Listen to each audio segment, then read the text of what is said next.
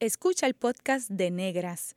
Este programa se emite los viernes a las 3 de la tarde por Radio Universidad de Puerto Rico en el 89.7 FM San Juan y el 88.3 FM Mayagüez. Todo un mundo de música e información. Cadena Radio Universidad de Puerto Rico presenta Negras, producido por Colectivo ILE, un espacio para visibilizar proyectos antirracistas y educar de forma crítica e informada sobre la negritud y la racialización.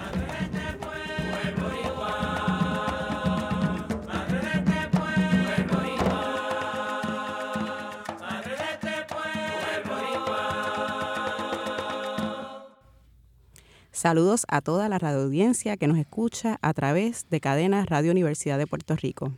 En esta edición de Negras les saludan Glorian Sacha Antonetti Lebrón y María Reinat Pumarejo. Para hablar sobre políticas públicas, crisis y negritud nos acompaña la doctora Palmira Ríos González. Bienvenida, Negras. Muchas gracias, gracias por la invitación. Bienvenida al programa Palmira y queremos hacer una pequeña, pequeñísima biografía tuya. Eh, Palmira posee un bachillerato en sociología de la Universidad de Puerto Rico una maestría en Sociología y Estudios del Caribe de Fisk University y un doctorado en Sociología de Yale University. Es investigadora académica y ha dictado cursos en Nueva York, Estados Unidos y la República Dominicana, además de Puerto Rico. Ha publicado extensamente sobre políticas públicas y derechos humanos. Y para comenzar, Palmira, nos gustaría que nos hables un poco de tu infancia, de tu familia, dónde naciste, dónde te criaste. Bueno, mi familia y yo también nació, somos de Humacao, Humacao, Puerto Rico, en el caso de mi papá del barrio Buenavista, en, en Humacao. Allí pasamos los, mis primeros años. Eh, una familia muy grande, muy extensa, así que tuve la oportunidad de disfrutar a mis abuelos, mis tíos, mis primos. Eh, y luego ya nos mudamos a Santurce, por la 22, en la calle Mandri. Mm. Eh, y eh, ahí estuvimos hasta que después nos mudamos a Carolina, que es donde todavía, bueno, luego de regresar a Puerto Rico, aún he resido. Qué bien. ¿En qué escuelas recibiste tu educación primaria, secundaria y superior? Mi educación es producto del sistema público la escuela elemental hice en la escuela Padre Rufo, que estuvo muy en discusión recientemente. Recientemente, cierto. Eh, la escuela Padre Rufo en Santurce, en la calle del Parque en Santurce, y la intermedia y superior la hice en la Escuela Superior de la Universidad de Puerto Rico, la UHS. Eh, una experiencia fabulosa, todavía marca mi vida, porque muchos de mis mejores amigos son resultado de esa experiencia. Eres producto de la escuela pública. De la escuela pública. Es un compromiso de calidad, unos maestros que todavía me marcan. Qué bien. Bello. Eh, ¿Qué significó eh, para ti ingresar a la Universidad de Puerto Rico? Ese, ese proceso de transición. Eh, como producto de la UHS no fue una transición tan dramática como hubiera sido al mundo de mis colegas estudiantes cuando entramos a la universidad. De hecho, en la UHS en el último año ya estábamos tomando cursos de la universidad. Pero no es lo mismo estar plenamente en todos esos procesos de los 70, las luchas que se estaban dando en esa época, eh, todo lo que uno aprendió eh, sobre los procesos sociales del país y a nivel mundial. Así que la universidad, de hecho yo vine a, a valorar y la calidad de nuestros profesores cuando estoy haciendo los estudios doctorados mm. y me doy cuenta de lo bien preparada que salimos, salí yo de aquí. Eh, que había estudiado intelectuales, escritores, que muchos de mis compañeros estudiantes de doctoral estaban leyendo por primera vez. Y me acuerdo un profesor que me decía, ¿dónde tú leíste eso? Y yo, pues en la UPI. Así que la, la, calidad de la educación que yo recibí aquí fue en Facultad de Ciencias Sociales, en Sociología. Fue una de primera que se validó eh, posteriormente. Eh, también que me empezó a, educar y formar sobre lo que es ser caribeño. Eh, tomé cursos del Caribe que luego continué profundizando cuando estuve en Fisk University. Pero fue un proceso de, mucho aprendizaje, de formación y de reafirmar muchas de las identidades, lo que, lo que hace a uno como persona, como mujer, como negra, como afrodescendiente, como caribeña. Así que la Yupi fue ese, ese caldo de cultivo de formación. Y luego hiciste la transición a Fisk y a Yale University. ¿Cómo, ¿Cómo fue ese cambio? Ya empezaste a hablar de la calidad de la educación de aquí, que para mí también es, esa es una experiencia. Pero ¿cómo fue el cambio? ¿Cómo fue la experiencia como una mujer negra afrodescendiente? Fueron dos experiencias diferentes. En el sentido del caso de Fisk, es una universidad histórica negra en el sur de los Estados Unidos, en Nashville Así que encontrarme en ese contexto, irónicamente, fue diferente, ¿no?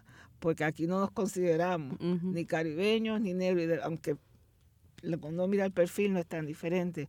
Pero allí la, la, la dirección de la universidad, los profesores, en su inmensa mayoría eran afrodescendientes de distintas partes del mundo. De hecho, mm. muchos de mis compañeros de, de clase, mi, mi roommates, eran, eran caribeños. Mm. Eh, había muchos de Guyana muchos que habían estudiado aquí en Puerto Rico, eh, habían hecho sus estudios aquí porque hubo un momento que había algunos programas de intercambio con, y se trajeron muchos estudiantes del Caribe a estudiar a Puerto Rico, tanto a la UPI como a la Interamericana. Así que muchos habían pasado por esa experiencia y fue un poco de, empezar a, conocer mucho mejor el Caribe y de hecho fue lo que yo estuve haciendo estudios más especializados en ese campo y mi tesis de maestría fue sobre Trinidad y Tobago. así que eh, en ese sentido, eh, Fisk me, me, expuso en una forma muy profunda con lo, lo, que es la experiencia y historia afroamericana, pero también en su gran diversidad, porque los afrocaribeños y todo ese desarrollo. Así que ese periodo allí fue de mucho, mucho aprendizaje. Eh, allí había un gran desconocimiento de que era Puerto Rico, así que eso fue parte de empezar a entender de que no conocían a Puerto Rico. Y eso fue otra historia, porque ya es una universidad de las más antiguas de los Estados Unidos, donde debe estudiar la élite o las élites de muchas partes del mundo, porque ahí también vino gente de muchas partes del mundo. Y ahí obviamente la, la formación, eh, que uno recibió, yo tuve la fortuna de tener al doctor Wendell Bell, que es un especialista en estudios del Caribe, como mi director de tesis y, y, consejero. Así que esa línea que ya empezaba desde Gordon Lewis aquí en la UPI, Fisk, pues se continuó en la investigación eh, allí. Así que, eh, y él fue esa, esa, esa etapa, ¿no? De, de formarme académicamente, de abrirme a, a muchas oportunidades y ya luego pues uno comenzó a enseñar en, en, varias universidades en Estados Unidos y finalmente en Puerto Rico.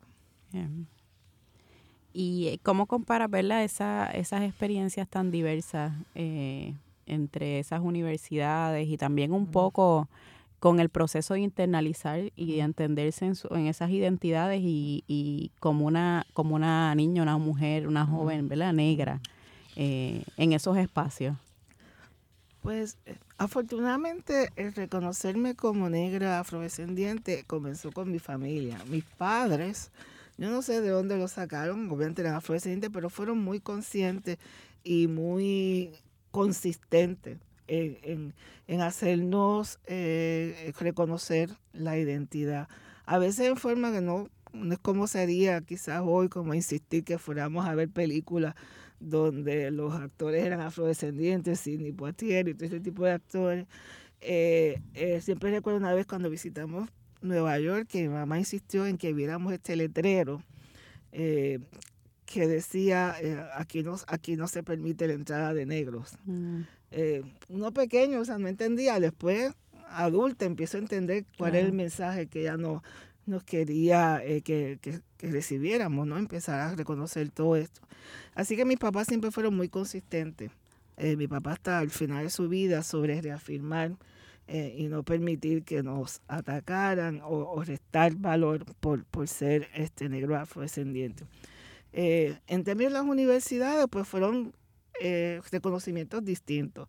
No era mm. el tema central y medular en la, aquí en la Universidad de Puerto Rico. Es cuando yo regreso entonces, trayendo las otras experiencias, se reafirma eh, mucho más, pero ciertamente en Fisk fue claro, porque es una universidad históricamente eh, negra y con un gran, eh, muchas actividades y un pensamiento, desarrollo un pensamiento. así que eso fue como que un, gran espacio de aprendizaje. Y en el caso de, de Yale, eh, muchos de mis amigos y compañeros de clase pues ya eran, venían con una gran experiencia de lucha Mm. eh, en distintas partes del mundo. Así que eh, es ahí donde también uno va aprendiendo. En Yale, por ejemplo, yo participé en la formación de un grupo de, de trabajo en apoyo a Sudáfrica, en las luchas por la independencia y contra el apartheid, eh, antes inclusive de, de, de, de que se popularizara esa lucha. Así que empezó a, yo empecé a aprender mucho sobre África, las luchas africanas eh, y, y con todos estos movimientos que se estaban dando a nivel mundial. Yo interrumpí mis estudios, estuve un tiempo en Washington, D.C. trabajando y ahí estaban todas las luchas de Granada, etcétera. Eh, así que eh, uno va eh, vinculando las luchas políticas que se estaban dando en todas las regiones con lo que uno estaba estudiando eh, y, y trabajando. Así que ese activismo y académico, trabajo académico, pues siempre estuvo integrado. Combinado. Muy bien. Y no sé si has estado escuchando los programas de Negras, pero han pasado varias compañeras de la universidad, de distintos espacios universitarios, y a todas le hemos preguntado más o menos cómo ha sido racializada, cómo ha sido racializada en esos espacios académicos, cuáles han sido esas experiencias de racialización. Pues mira, en todas, y so- y son de forma distinta, eh, pero uno tiene que estar reafirmándolo constantemente, porque o tratan de, de esconderlo o tratan de realmente eh, casi oprimirlo en una cosa. Eh, algo tan sencillo para mí, pero el yo optar por utilizar un afro, yo no me di cuenta hasta que escuchaba los comentarios de que estaba dando un mensaje que no- yo lo hice por comodidad, por convicción, pero me empiezo a, a percatar de que realmente estaba eh, sacando de su zona de confort a mucha gente. Mm. Eh, el hecho de que, que la temática constantemente yo la estoy discutiendo. Yo recuerdo un día entrar a la oficina de un alto funcionario de la universidad, cuyo nombre no voy a repetir aquí, y sin yo haber dicho nada, me dice, nosotros aquí no discriminamos. Yo digo, yo no vengo a hablar de eso, pero ya que usted lo trae. Aprovechamos. Vamos a aprovechar y a ver si podemos hacer X. y. Eh, ciertamente eh, es un tema de que sobre todo en Puerto Rico hay mucha sensibilidad que no se quiere tocar. Mm. Eh, en algunos sitios se habla, se discute, se pelea, eh, es parte de, eh, y podemos diferir, pero se está discutiendo y está sobre la mesa constantemente. Aquí es mucho tratar de o enfocar en unos temas en particular. Yo como vengo del campo de las políticas públicas, pues es como que es muy difícil, una gran resistencia a discutirlo en ese contexto. Eh, pero ciertamente el uno estar en algunos lugares siendo, y a veces todavía lo miro y dice, ¿cómo es posible que yo sea la única negra en este sitio? Ujú. O sea, yo puedo estar en la oficina de un conservador republicano y estoy segura que no soy la única. Pero en Puerto Rico todavía eso ocurre y en las universidades todavía ocurre. Así que eh, es una, el ser, el ser y estar todavía eh, hace una diferencia en cómo se uno empuja porque se reconozcan otros colegas. Yo recuerdo en una ocasión aquí se estaba haciendo un, un programa para reconocer la producción académica y las, las, las publicaciones de los Mm. colegas universitarios.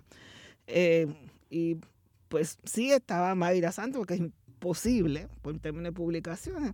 Pero digo, ¿qué criterios están utilizando para hacer esa decisión? Me dicen, ah, que publicó un libro. "Ah, pues tiene que ponerme a mí, a Marín. Y era como que sí, si el criterio es, que publicó un libro, pues ella publicó esto, esto y lo otro.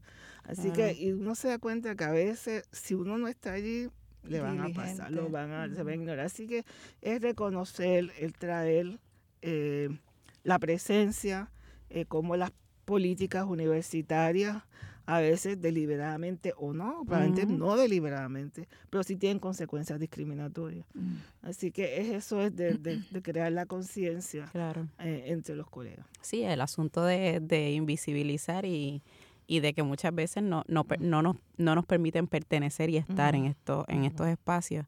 Eh, sabemos que usted ha presidido comisiones, que ha estado en posiciones de liderazgo y en otros escenarios a los que se les reconoce como la única primera mujer evidentemente negra en esos espacios, un poco hablando, ¿verdad? continuando con lo que acaba de mencionar, eh, recientemente tuvimos aquí a la doctora Marta Moreno Vega y compartió que cuando esto ocurre ella siempre lo denuncia. Eh, ¿Cómo reacciona usted? ¿De la misma manera? Eh, es lo único que uno puede hacer, o sea, y, es lo, y hacerlo consistentemente. A veces para que la persona tome conciencia de lo que está diciendo o haciendo. Eh, si en la Comisión de Derechos Civiles tuve la fortuna de, compartir con un grupo de colegas que estaban muy comprometidos y en ese momento en la comisión se impulsaron varias investigaciones, congresos y discusiones y apoyar eh, proyectos e iniciativas en el área de la lucha contra el racismo. Eh, y por eso pues la participación nuestra y varios otros colegas en la Conferencia Mundial con el Racismo en ese contexto eh, es que sea. Así que la, la, comisión sí fue de gran ayuda, de adelanto en, eso. Eh, pero en otros espacios hay que estar constantemente recordando a los colegas de que esto que están diciendo, si, si te pones a pensarlo bien, es una forma de excluir a este lenguaje. Tú puedes utilizar en vez de denigrar, degradar, o sea, ese tipo de ejercicio. O, eh, como me pasa en este espacio y en otros lugares, hacerle muy claro a la persona que lo que están diciendo es una expresión racista, discriminatoria, eh, y decírselo sin insultarlo, pero para que la persona se transforme. por ejemplo, a veces uno va a las tiendas, no sé, tú sabes qué te ha pasado a ti, que te empiezan a hablar en inglés. Sí. Y un día estoy yo con mi sobrino chiquito y empieza la empleada a hablar en inglés con mucha dificultad. Y el nene me dice, ¿por qué no está hablando en inglés? Y yo le, le contesté bien alto para que todo el mundo en la tienda le escuchara. Es porque como somos negros, ella piensa que no somos de aquí. Yo estoy que esas son lecciones que la persona no va a olvidar, ¿no? Y un poco cómo empezamos a la gente a, a, a reconocer que en Puerto Rico muchos somos afrodescendientes. eh, que si eh, te hago una conferencia dominicano, pues no, los dominicanos no van a ser los únicos negros en la mesa. Y nosotros, y un poco estar constantemente eh, eh, cuestionando las premisas racistas que mucha gente tiene, aún personas que tienen la mejor intención, etcétera, pero no ha empezado a, a, deconstruir su pensamiento y reconocer que esas todavía tienen esos elementos en su forma de pensar y actuar. Y en el caso, ¿verdad? Eh, cuando se da esta, esas denuncias, ¿cuáles han sido las reacciones de, de la gente? Como por ejemplo en, en, en la tienda, eh, la gente, ¿verdad? Sigue, continúa con la práctica o, o, entiendes que es un proceso de internalizar también lo que se mm, está denunciando. No sé qué pasó con esa empleada. En, en primer en primera instancia fue como que un shock, ¿no? De, uh -huh. de que se estuviera diciendo, quizás nunca la había pensado en, en esos términos, pero ciertamente hacerlo constantemente le facilita a uno hacerlo, porque tampoco no es fácil uno estar constantemente con este tipo de, de reclamos. Este, yo estoy que ustedes ambas, esa es una lucha uh -huh. bien difícil eh, para uno, inclusive emocionalmente, pero eh, cuando a veces estoy en conferencias y charlas, que los estudiantes, sobre todo en clase, las clases, empezar, que el estudiante entienda eh, que la dimensión eh, de aprendizaje que esto que esto implica eh, y, y, un poco empiezan a ver cómo se empiezan a, a, cambiar. Algunos colegas pues te llaman en privado, ¿qué es lo que tú querías decir? Eh, así que uno ve que ah, quizás está calando. Sí, hay un interés ah, de entender uh -huh. la denuncia. Que, de entender que y empezar a cambiar este, su, su funcionamiento y así uno empieza a ver las transformaciones. Pues muy bien, en breve regresamos con Negras y continuaremos conversando con la socióloga Palmira Ríos González. Sigue en sintonía con Radio Universidad de Puerto Rico. Está escuchando el podcast de Negras. Este programa se emite los viernes a las 3 de la tarde por Radio Universidad de Puerto Rico en el 89.7 FM San Juan y el 88.3 FM Mayagüez. Todo mundo de música e información. Usted está escuchando Negras, inspirada en la grandeza de nuestras ancestras. Les hablan Glorianza Chantonetti Lebrón y María Reina Pumarejo. Hoy hablamos sobre políticas públicas, crisis, racismo y negritud con la doctora Palmira Ríos González. Palmira, eh, se tuvo la oportunidad de presidir la Comisión de Derechos Civiles de Puerto Rico. Por un lado, nos gustaría saber cuáles son ¿verdad? esos principales desafíos que enfrento estando en la comisión y por el otro, qué persigue la Comisión de Derechos Civiles aquí en, ¿verdad? en el archipiélago. Bueno, la Comisión de Derechos Civiles tiene como misión la protección y adelantar en los, los, derechos civiles, los derechos humanos reconocidos en Puerto Rico y a nivel mundial. Nosotros tenemos una carta de derechos que es muy amplia, eh, muy adelantada todavía aún hoy. No obstante, la mayor parte de lo que está ahí consignado no constituye la práctica cotidiana en el país. las violaciones son demasiado frecuentes. Y algunas áreas pues son más vulnerables ¿no? a, a violación y el racismo es una de ellas. Eh, pero ciertamente se hicieron estudios sobre, el derecho a la rehabilitación, la educación especial, se hicieron muchas actividades eh, sobre el racismo y sobre todo la participación internacional de la Comisión en muchos organismos y fuimos parte de la creación de organismos eh, regionales de protección a los derechos humanos y contra diferentes formas de discrimen. Así que eso también nos da una idea de cómo se está avanzando, cuáles son las formas y maneras alternativas que podemos considerar para adelantar eh, la protección de los derechos civiles y humanos en Puerto Rico. Fue una excelente experiencia, los colegas que estaban allí, los comisionados, el personal, gente muy comprometida con, estos objetivos. Eh, eh, siempre teníamos el reto del presupuesto, que cada vez era menor y, y, continuamente reduciendo. Yo creo que todavía continúan reduciendo. Eh, y mucho del trabajo era, era voluntario. Así que era por el compromiso de, las partes eh, para adelantar eso, esa, esa lucha. y creo que fueron estas colaboraciones que nos permitió ir más allá que lo que el presupuesto permitía, y, y, permite todavía aún, aún hoy. Eh, en el campo de la lucha contra el racismo, la comisión fue una de estas instancias que más eh, impulsó y denunció eh, el, problema. y, por ejemplo, en vistas públicas recuerdo sobre el discrimen en algunas escuelas privadas y cómo planteaban que pues debían reconocerle el derecho a discriminar. ninguno de los comisionados este, aceptó este caso eh, donde será claramente discrimen y como también algo que identificamos es como muchas prácticas omiten o muchos proyectos o programas omiten atender el fenómeno del racismo.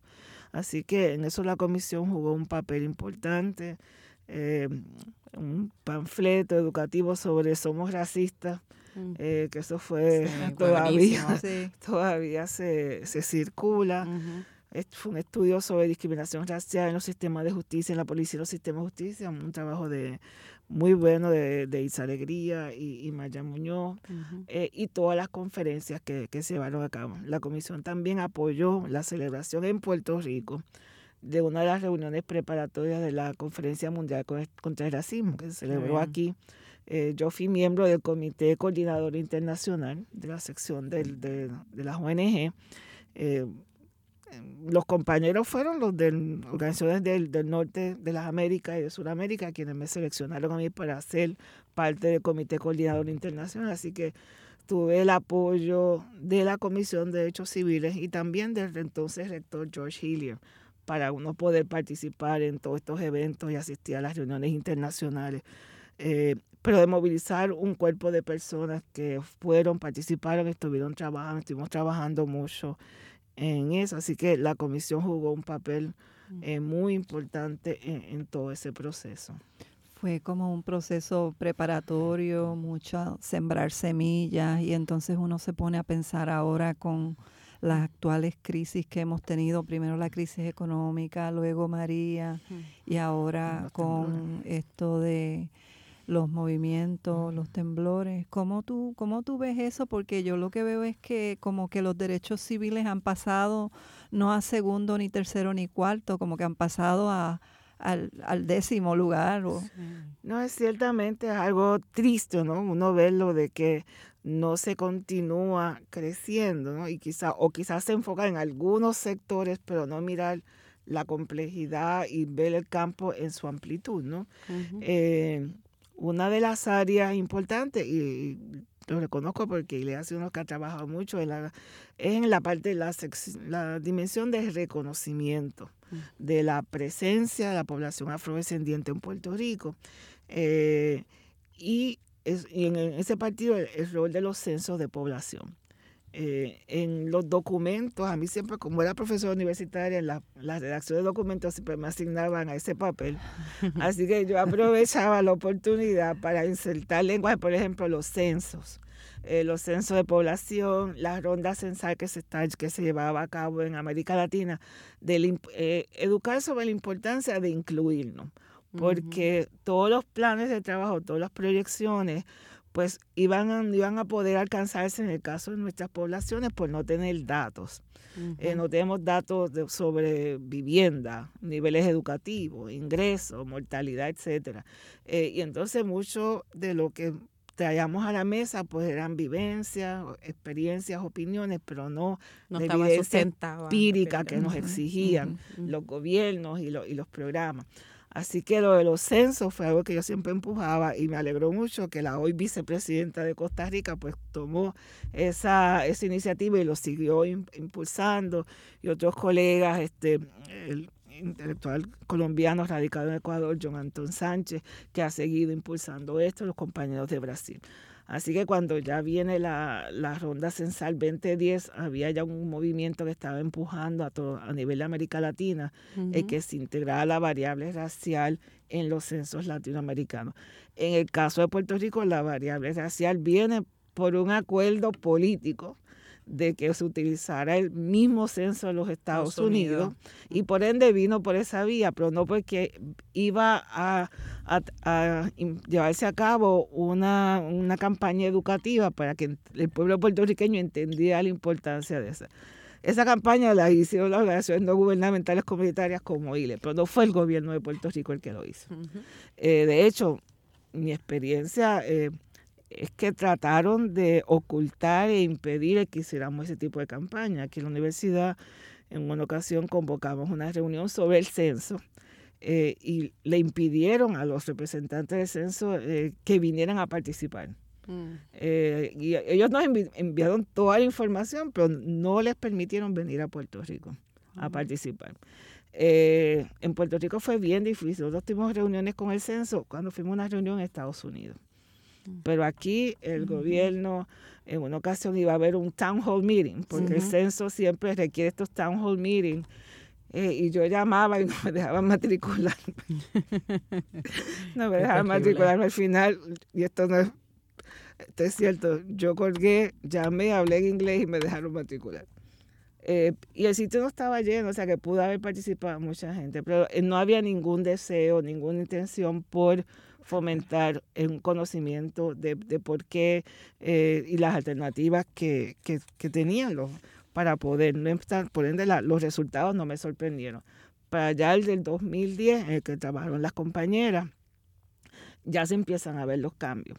Y por eso la importancia de que, que inicie ahora. Sí, y precisamente estamos este, a punto de lanzar ¿verdad? una nueva campaña de cara al censo 2020 que, que en los próximos meses eh, todas las personas ¿verdad? en Puerto Rico van a tener eh, y van a estar recibiendo ese censo y me gustaría un poco ¿verdad? que podamos hablar de, de, esa importancia y de cuán, cuán vital es que esos censos y que la variable ¿verdad? sobre raza eh, nos permita ver y palpar esa información empírica que ahora mismo no tenemos y cómo eso contrasta con las políticas públicas que, que, se deberían estar generando en el país. Así que si pudieras abundar un poco, ¿verdad? De eso. te, agradezco la oportunidad porque este censo es fundamental para tener información más válida y confiable sobre la población afrodescendiente en Puerto Rico para poder entender la naturaleza de las desigualdades en Puerto Rico, para entender la, el componente racial de las vulnerabilidades en Puerto Rico. Nosotros, un grupo, hicimos un estudio sobre, para identificar los sectores vulnerables en Puerto Rico basado en, nuestra, en nuestra realidad. Y por conocimiento, ¿no? Incluimos a los afrodescendientes, pero reconocimos y se incluyó en el informe de que no teníamos toda la data para poder evidenciar todo lo, que se requería para ese análisis. Así que para, a manera de ejemplo, con el cambio climático que está sufriendo el mundo, eh, hay muchísimos estudios, mucha investigación sobre vulnerabilidad, desigualdad, pobreza, etcétera, y cambio climático. ¿Quién está, tiene, tiene mayor, está más propenso a ser víctima de esas consecuencias? Mm. O, y quién tiene una menor probabilidad de recuperación. Mm. Que no solamente es víctima, o sea, todo, el mundo en una manera es víctima, pero qué capacidad de recuperación. Y de eso hay muchas investigaciones en todas partes del mundo. Si tuviéramos más información, pues podríamos ser mucho más precisos y diseñar mejores planes de resiliencia eh, para el cambio climático, que incluye, por ejemplo, no solamente los temblores como estamos viendo ahora, los huracanes, pero una que uno por por intuición, por la información que uno conoce, piensa que nos afectaría de una forma muy particular, son es cómo está cambiando el, el contorno costero en Puerto Rico. Mm. Eh, investigación que están haciendo colegas aquí de Escuela de Grado de Planificación están evidenciando y dándole seguimiento de cómo está subiendo el nivel del mar, cómo las zonas costeras están vulnerables. Y uno sabe, bueno, siempre ha sido la zona de gran concentración poblacional porque está relacionado con las plantaciones, etcétera, etcétera. Así que uno puede ver que el impacto puede ser diferente. Eh, y por los niveles de pobreza, pues también la capacidad de recuperación puede ser diferente. Ahora, para uno poder plantearle a las organizaciones, a las entidades públicas federales de que tiene que actuar, nos van a pedir datos e información. Y por eso que el gobierno de Puerto Rico tiene una obligación realmente de, asumir este reto y no continuar escondiendo la cabeza en la arena e ignorando que aquí no hay racismo, que nadie se lo cree, eh, y por utilizar eso como excusa para no investigar, para no recoger y no continuar este, negando un fenómeno que es evidente para, para todo el mundo. Así que en, esto es un, ejemplo sobre las políticas públicas, cómo terminan eh, ignorando factores que contribuyen a, la vulnerabilidad. El, por ejemplo, hay dos censos que se llevaron a cabo recientemente, censos especiales, que se llevaron a cabo recientemente en Puerto Rico, que dejaron fuera completamente la variable raza. Eh, uno es el censo de personas sin hogar, que es una de los eh, censos que lleva a cabo el US Bureau este, de, los censos de Estados Unidos para recoger la información sobre una población que los censos tradicionales no, recogen. correctamente. Pues eh, uno camina por las calles y uno ve que son evidentemente negros. Y el censo, ese censo en su primera modalidad se incluye la variable racial y la proporción salió altísima. Eh, yo pensaría que... ¿En qué año fue ese, Para mí que fue como el 2013, yo podía averiguar, pero fue la, la estadística fue bastante alta. Uno esperaría que los demás, si tuvieron alguna duda sobre la validez, pues tratarían de ajustarlo. No, lo que hicieron fue eliminar la, la variable completamente. Así que no tenemos esa variable de, eh, de, la, de esa población no está, eh, no se incluye en Puerto Rico. En los demás censos, claro que sí, pero en Estados Unidos, pero aquí no. Eh, y otro más reciente fue un censo sobre la población confinada, que comisionó, que se trabajó en, en corrección, el Departamento de Corrección y Rehabilitación, que para mi sorpresa, cuando estaban presentando los hallazgos, también volvemos a encontrar de que la variable raza quedó excluida. Así que alguien que ha visitado como miembro de la Comisión de Derechos Civiles, visitábamos todas las cárceles, las querellas, etcétera, que radicaban los confinados y confinadas, eh, de que de repente este, este instrumento que no solamente es para contar, pero para ver qué políticas de rehabilitación podemos adoptar, pues deja fuera una variable que se entiende, o sea, ahí viene también la socióloga, etcétera, que es fundamental para entender las desigualdades. Claro. Así que eh, estamos, y los estudios de pobreza este, también tienden a, dejar fuera eh, la variable racial, y a veces cuando vemos los casos de, de adopciones en políticas públicas, pues los niños y las niñas negras pueden llegar hasta la adultez sin que sean adoptados y familias pagan miles y miles de dólares por traer niños de Rusia, etcétera. Y nuevamente esa variable está, está ahí. Los trabajadores sociales te van a decir que se están conscientes de que es un, obstáculo para lograr familias este, que adopten a, estos niños y estas niñas. Así que ese, esa, este como el elefante en medio de la mesa, de que está ahí, está teniendo un impacto en las políticas públicas, en la calidad de vida de, de personas, pero no queremos discutirlo. El gobierno no ha empujado que el Instituto de Estadística sea mucho más proactivo en, eso, que la Junta de Planificación y las demás instancias gubernamentales, educación, salud, familia, vivienda, eh, sean mucho más proactivos en lograr una equidad y inclusión racial en Puerto Rico. Y es interesante porque estábamos hablando cuando nos, vimos allá en, la puerta. Estábamos hablando del cambio de haber pasado de la Junta de Planificación al Instituto de Estadística. Me pregunto yo, sé que, que la, la, razón para excluir la variable raza tiene que ser que ellos piensan que no es importante o que a lo mejor hasta están siendo racistas si la incluyen.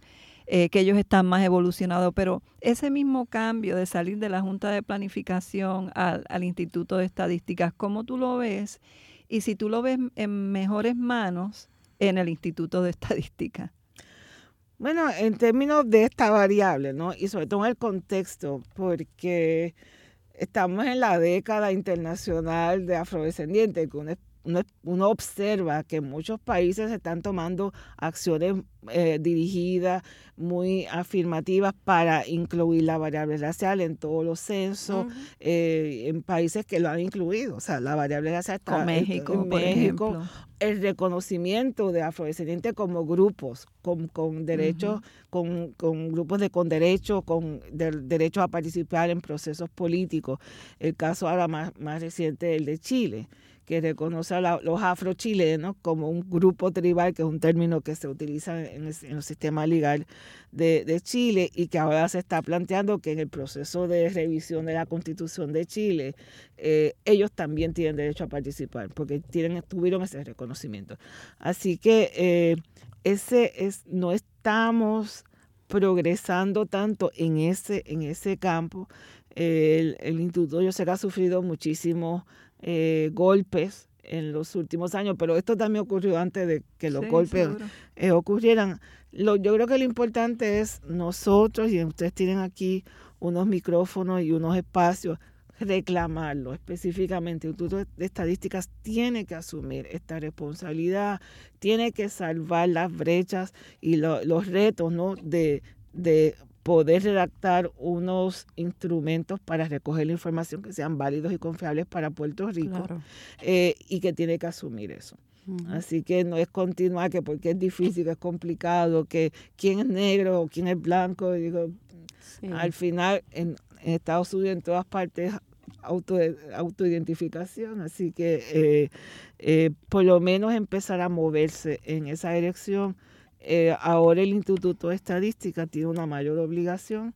Eh, no sé qué rol está jugando en el censo, eh, si jugó algún papel en la definición, en las revisiones que se llevaron a cabo en la, en la definición de raza, porque eso mm. constantemente se estaba definiendo y hubo una gran lucha respecto de cómo iban a diluir eso o no.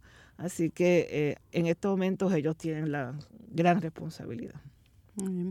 Y en, ¿verdad? en esa misma línea, ¿cómo entiendes se maneja el tema de racismo eh, ante negritud desde la administración pública en Puerto Rico y qué consideraciones se, ¿verdad? se están tomando al respecto, si alguna? Pues muy poco. O sea, y, y realmente no puedo sobreenfatizar ello por, porque en Puerto Rico la constitución lo prohíbe claramente. O sea, uno esperaría lo, lo opuesto. La constitución, de hecho, prohíbe la discriminación por raza y color, que fue mucho más allá de que, en otros lugares.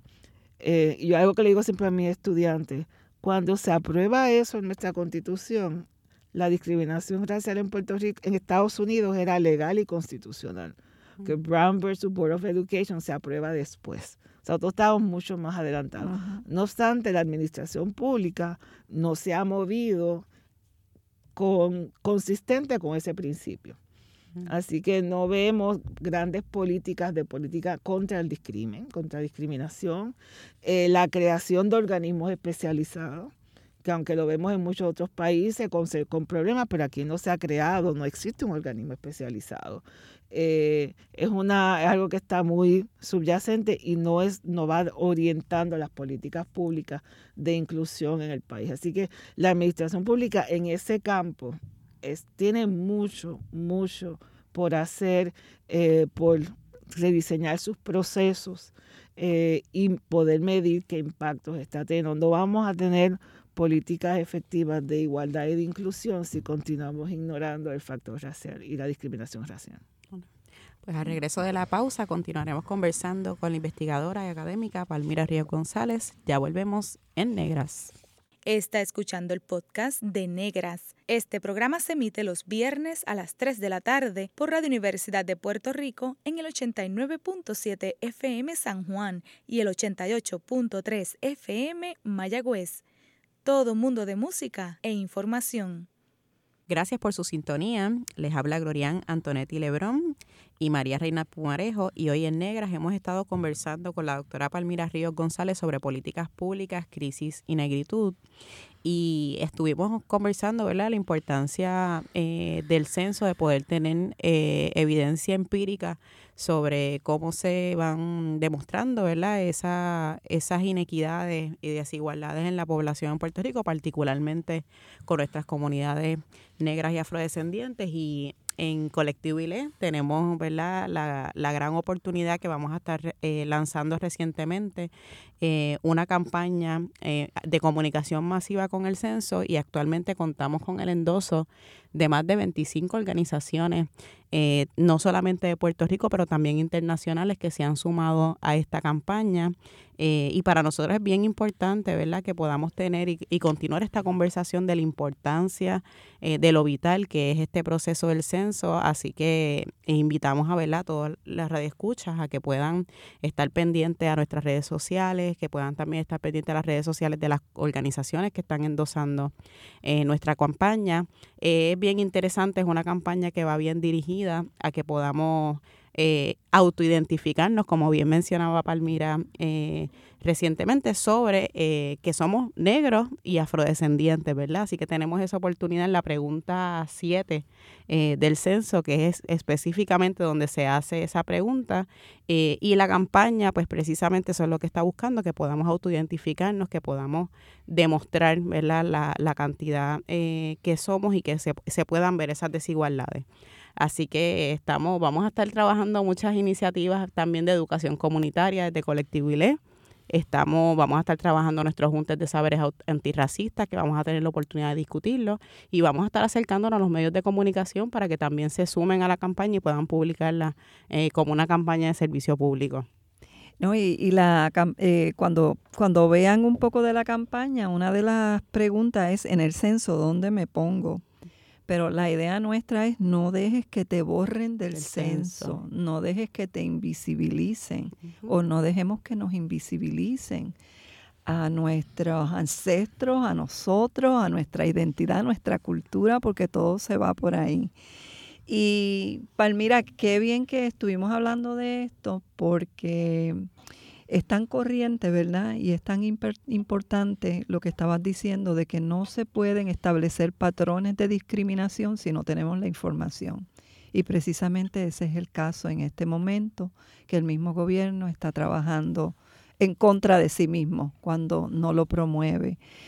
Y sé que tú en el pasado has trabajado issue, pero has trabajado un montón de otras cosas más. tú has estado. Y yo quería pues, hacerte la pregunta, ¿cuál ha sido tu proyecto o los proyectos profesionales más satisfactorios que has tenido en los distintos eh, espacios en los que has estado, te han invitado? Han sido muchas las etapas. Yo creo que la que estoy trabajando ahora es, me produce mucha satisfacción y estoy miembro de la directiva de NASPA. NASPA es la red, eh, una red internacional de acreditación de las escuelas de administración pública. Es la entidad que acredita, tiene base en Estados Unidos, en Washington, pero acredita a nivel mundial los programas de administración pública, los programas graduados. Eh, yo formo parte, primero formé parte de su comité acreditador eh, y ahora soy parte de la directiva. El año pasado la estuve presidiendo y continúo como parte de, del comité coordinador es una forma de integrar todas estas experiencias, de traer todas estas experiencias, cómo se trae al currículo, a las prácticas, a la evaluación y requerirlo a los programas. Eh, así que en esa forma, pues, eh, hemos, yo eh, siempre he impulsado el principio de equidad e inclusión, que está entre los principios generales de organización, pero es hacerlo bien específico, bien preciso y autoevaluarnos constantemente. Asegurar que la organización misma sea inclusiva, el que nuestros programas sean activos, sean muy activos en la inclusión, en mirar a la diversidad, eh, también como miembro que es parte de todo ese grupo de la Red Interamericana de Educación y Administración Pública, pues a mis colegas latinoamericanos, pues también recordarlos, recordarles de que también la diversidad no es solamente el modelo americano, vamos a ver cómo nosotros en nuestros países eh, también discriminamos y somos incluyentes. Así que mirar, eh, por ejemplo, ir a Perú y decir, bueno, los hermanos indígenas, eh, también hay poblaciones afrodescendientes en América Latina, etcétera. Así que hemos estado, yo he estado siempre muy dirigiendo y impulsando eso, he tenido la oportunidad y el gran privilegio de ir a ofrecer cursos en Colombia, invitada por la Universidad Nacional de Colombia, este, la Universidad de los Andes, a dar estar una semana dando cursos todo el día sobre diversidad. Eh, para mi satisfacción fue que ellos eh, posteriormente crearon un área de especialización en diversidad e inclusión en la Universidad, el programa de Administración Pública de la Universidad de, Colombia. Así que un poco empezar a, a, a, traer todos estos saberes y experiencias a los cursos, los programas de Administración Pública. Ahora en este momento estamos trabajando en un acuerdo de de cooperación que firmamos eh, y fue uno de, los, de mi iniciativa como presidente de NASPA con los programas de administración pública de África. Así que eh, eso es algo que estamos ahora trabajando eh, y vamos a estar reuniéndonos en julio de este año en Sudáfrica para empezar a revisar los currículos, los programas y asegurarle que sea inclusivo. Y aprendemos de las dos partes, ¿no? Así que eh, este es una, está siendo, porque no, no concluye, una experiencia eh, que me permite a mí integrar mi, mis trabajos de, cuando, por ejemplo, hice mis estudios doctorales sobre discriminación por género y la inclusión de la mujer en los proyectos de desarrollo económico. Eh, que fue un, trabajo de investigación que todavía estoy viendo que lo están citando en muchas publicaciones hoy en día, pero también eh, integrar lo que es etnicidad, eh, la discriminación y sobre todo los objetivos de desarrollo sostenible, que es una de las agendas de, Naciones Unidas, y, obligar a, las universidades a formar funcionarios públicos que sean conscientes y tengan las destrezas y las capacidades para poder realmente eh, diseñar y implementar este tipo de políticas de inclusión y equidad en sus países. Interesante que se comience ¿verdad? desde la formación, no esperar a que ya, estén, ya en, función. Así que... No, que cuando están estudiando empiecen a, pensar y reconocer que va a ser mucho más sencillo, no fácil cuando una vez asuman sus posiciones. Qué bien. Y ¿verdad? con estos proyectos profesionales también se suma la publicación ¿verdad? académica, eh, todas esas investigaciones. Eh, ¿Cuál ha sido esa publicación académica ¿verdad? que puede decir que es la más satisfactoria y por qué? Yo, porque continúo trabajando sobre el tema y actualizando el tema de la, de la investigación sobre la, la género y raza en el desarrollo fue originalmente parte de mi tesis doctoral y he publicado este, actualizaciones de, sobre ese tema, de cómo los programas de desarrollo, aunque algunos colegas no incluyen la variable de género, en su análisis, eh, siempre hay una dimensión eh, de género, de cómo entran las mujeres a, estos proyectos de desarrollo. Eh, y porque no es que exclusión, sino en qué espacios tú entran y cómo se mantiene. Eh, ese trabajo yo lo he estado actualizando constantemente, van como tres variables. Y para una conferencia del año pasado, a la cual, dos, de hecho, dos conferencias a las que asistí, eh, traje, eh, adelanté sobre cómo la salida de las 936 eh, y otras políticas públicas en Puerto Rico, qué impacto han tenido sobre la mujer trabajadora en Puerto Rico. Eh, porque los compañeros que han mirado la, el impacto de las 936, ninguno mira a la mujer trabajadora. Para mi sorpresa, como investigador diría grata, pero como mujer no, eh, realmente el peso cayó sobre las mujeres trabajadoras. Eh, donde hubo la gran baja fue las mujeres trabajadoras. Y es como que cuando uno empieza a mirar la, evidencia empírica, que no tengo con los afrodescendientes, eh, uno puede evidenciar de que la consecuencia de la salida de las 936 realmente cayó sobre la mujer, trabajadora. Eh, y entonces eso es para también exigirle a, los sindicatos y a todos los movimientos que em, empecemos a reclamar eso. Eh, cuando se está dando todo este tipo de incentivos contributivos, etcétera, pues, pues, vamos a utilizar eso como instrumento para empujar y reclamar una inclusión y, combatir la forma de discrimen. Así que eso es un trabajo que sigue evolucionando y mirándolo. Eh, en, ya van cuatro etapas eh, de ver que desafortunadamente el fenómeno de exclusión, de discriminación contra la mujer continúa. Eh, así que lo vi en los 90, el 2000, 2010 y recientemente. Eh, y, no se ve que a pesar de las leyes, porque eso es lo, que es difícil, a pesar de que las leyes que prohíben el discrimen, que hay todas estas instancias, todavía se sigue reproduciendo el discrimen contra la mujer. Eh, sería idóneo que tuviéramos el tipo de datos sobre los afrodescendientes para poder hacer el mismo tipo de, análisis. Sí, esa iba a ser mi próxima pregunta, ¿verdad? Si has podido notar algún tipo también de, ¿verdad? Profundizar en, en las mujeres negras en ese tipo de estudios y si los datos lo permiten, lo permiten ver ese tipo de desagregarlo. O sea, los, los censos de manufactura no te van a dar ese tipo de información. De hecho, y aprovecho la oportunidad de que encontramos cada vez más difícil llevar a cabo investigación empírica en Puerto Rico porque la información no está, a pesar de la que tecnología está disponible, la información no está tan disponible como antes. Cuando hice la primera investigación sobre las industrias manufactureras, había una gran cantidad de data. Hoy en día, para conseguirlo fue muy difícil. Así que esa es otra parte de, del rol de la administración pública, de gobierno, de que debe producir más data, mejor data, válida y confiable y que esté disponible. Que no haya que pelearle para conseguir. Mandar cartas y cartas y, amenazas y todo, pero realmente el acceso a la información, que es un derecho que se reconoce globalmente, aquí está cada vez más comprometido. Ah, te quería preguntar, este, estamos en un momento glorioso, yo diría, en términos de cómo se está trabajando, manejando el issue de racismo a nivel de base pero ¿cómo está a nivel de institucional, a nivel de la administración pública, a nivel de política pública, a nivel de este cultura organizacional? ¿Cómo tú lo ves? Ahí no, yo no observo mayor progreso.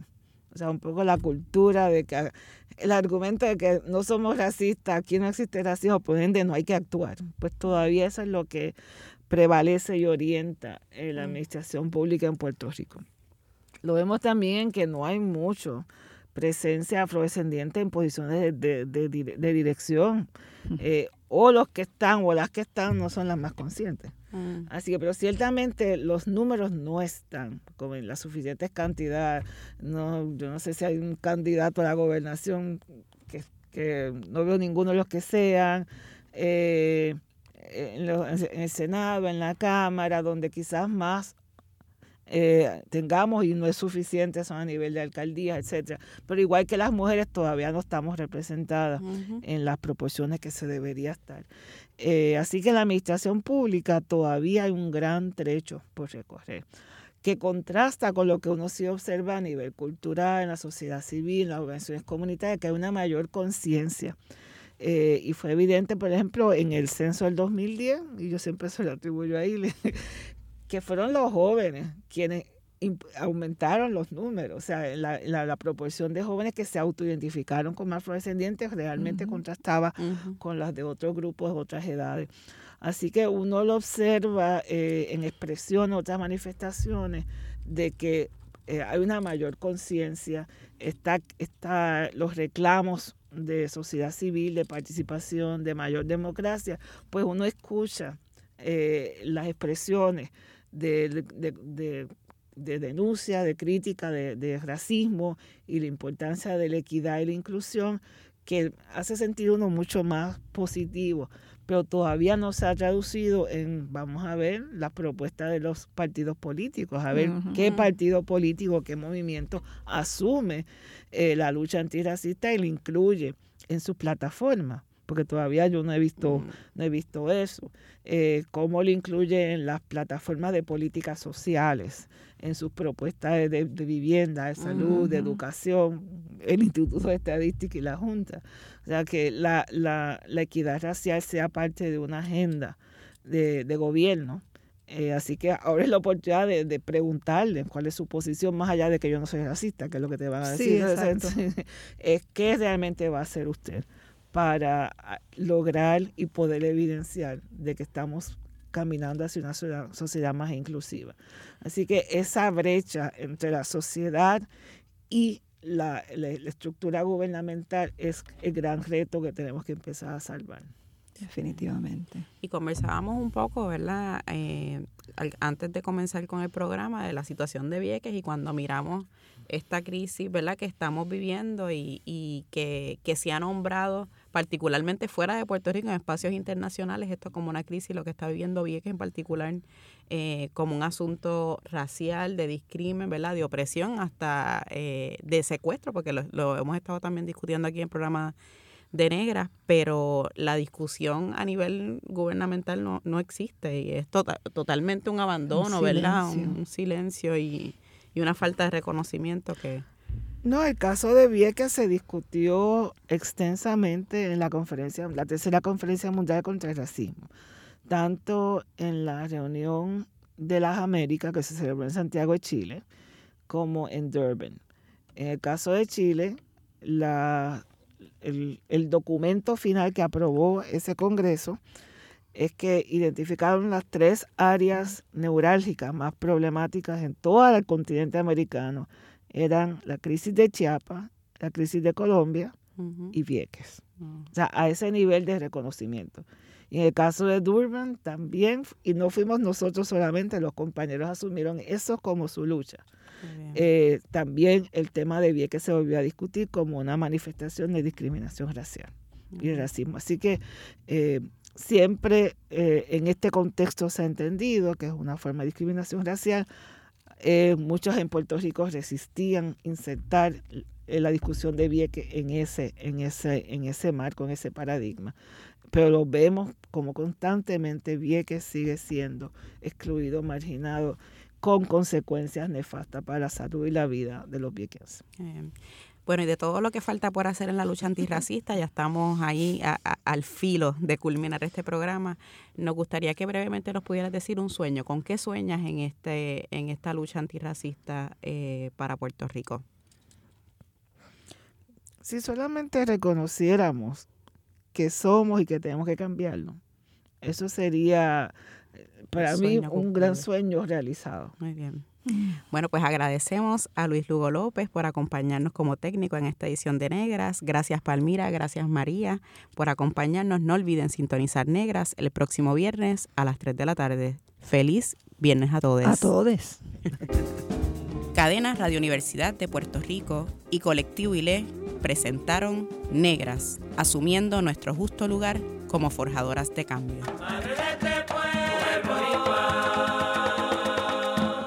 Acaba de escuchar el podcast de Negras. Le invitamos a que nos sintonice los viernes a las 3 de la tarde por Radio Universidad de Puerto Rico en el 89.7 FM San Juan y el 88.3 FM Mayagüez. Todo un mundo de música e información.